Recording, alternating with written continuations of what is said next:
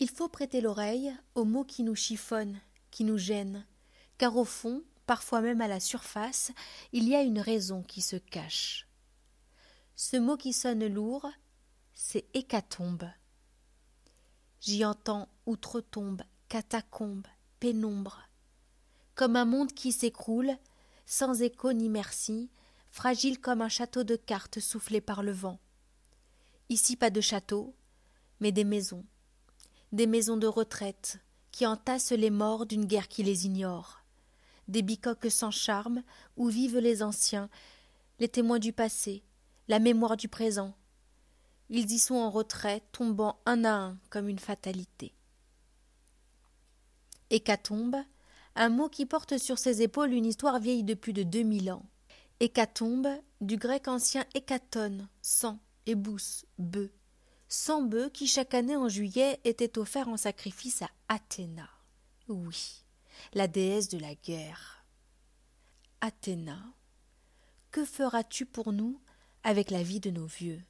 Toi, les compteras-tu? Car ici ce sont des martyrs oubliés. Chaque balle mortelle porte le nom d'un virus. Notre ennemi est invisible, il entre dans nos maisons par ce que l'on aime, qui nous protège ou nous soigne. Il est peut-être tapis, silencieux, sur le crayon avec lequel je t'écris. Il est peut-être sur les lèvres de celui qui te prie, il est nulle part et partout, mettant le monde à genoux. Athéna. Je sais ce que tu penses. Mais voyons. Quelle guerre. Nos rues ne sont pas souillées du sang de nos héros. À l'aube de ce printemps, les champs de bataille sont déserts et fleuris. C'est vrai. J'entends moi aussi, par ma fenêtre, le chant des oiseaux qui regardent à leur tour les hommes enfermés dans leurs cages. Nous sommes pourtant en troisième ligne, en guerre à domicile, et notre hécatombe à nous se déroule à huis clos. Athéna, le sais-tu? Mon grand-père à moi, celui que j'ai tant chéri et aimé, a fini ses jours dans une maison de retraite.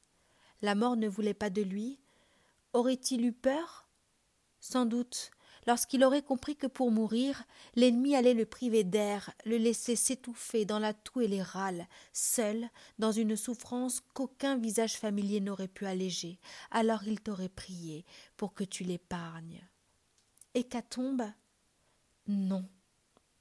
Nos vieux ne sont pas des bœufs que l'on sacrifie aux cieux en espérant un miracle.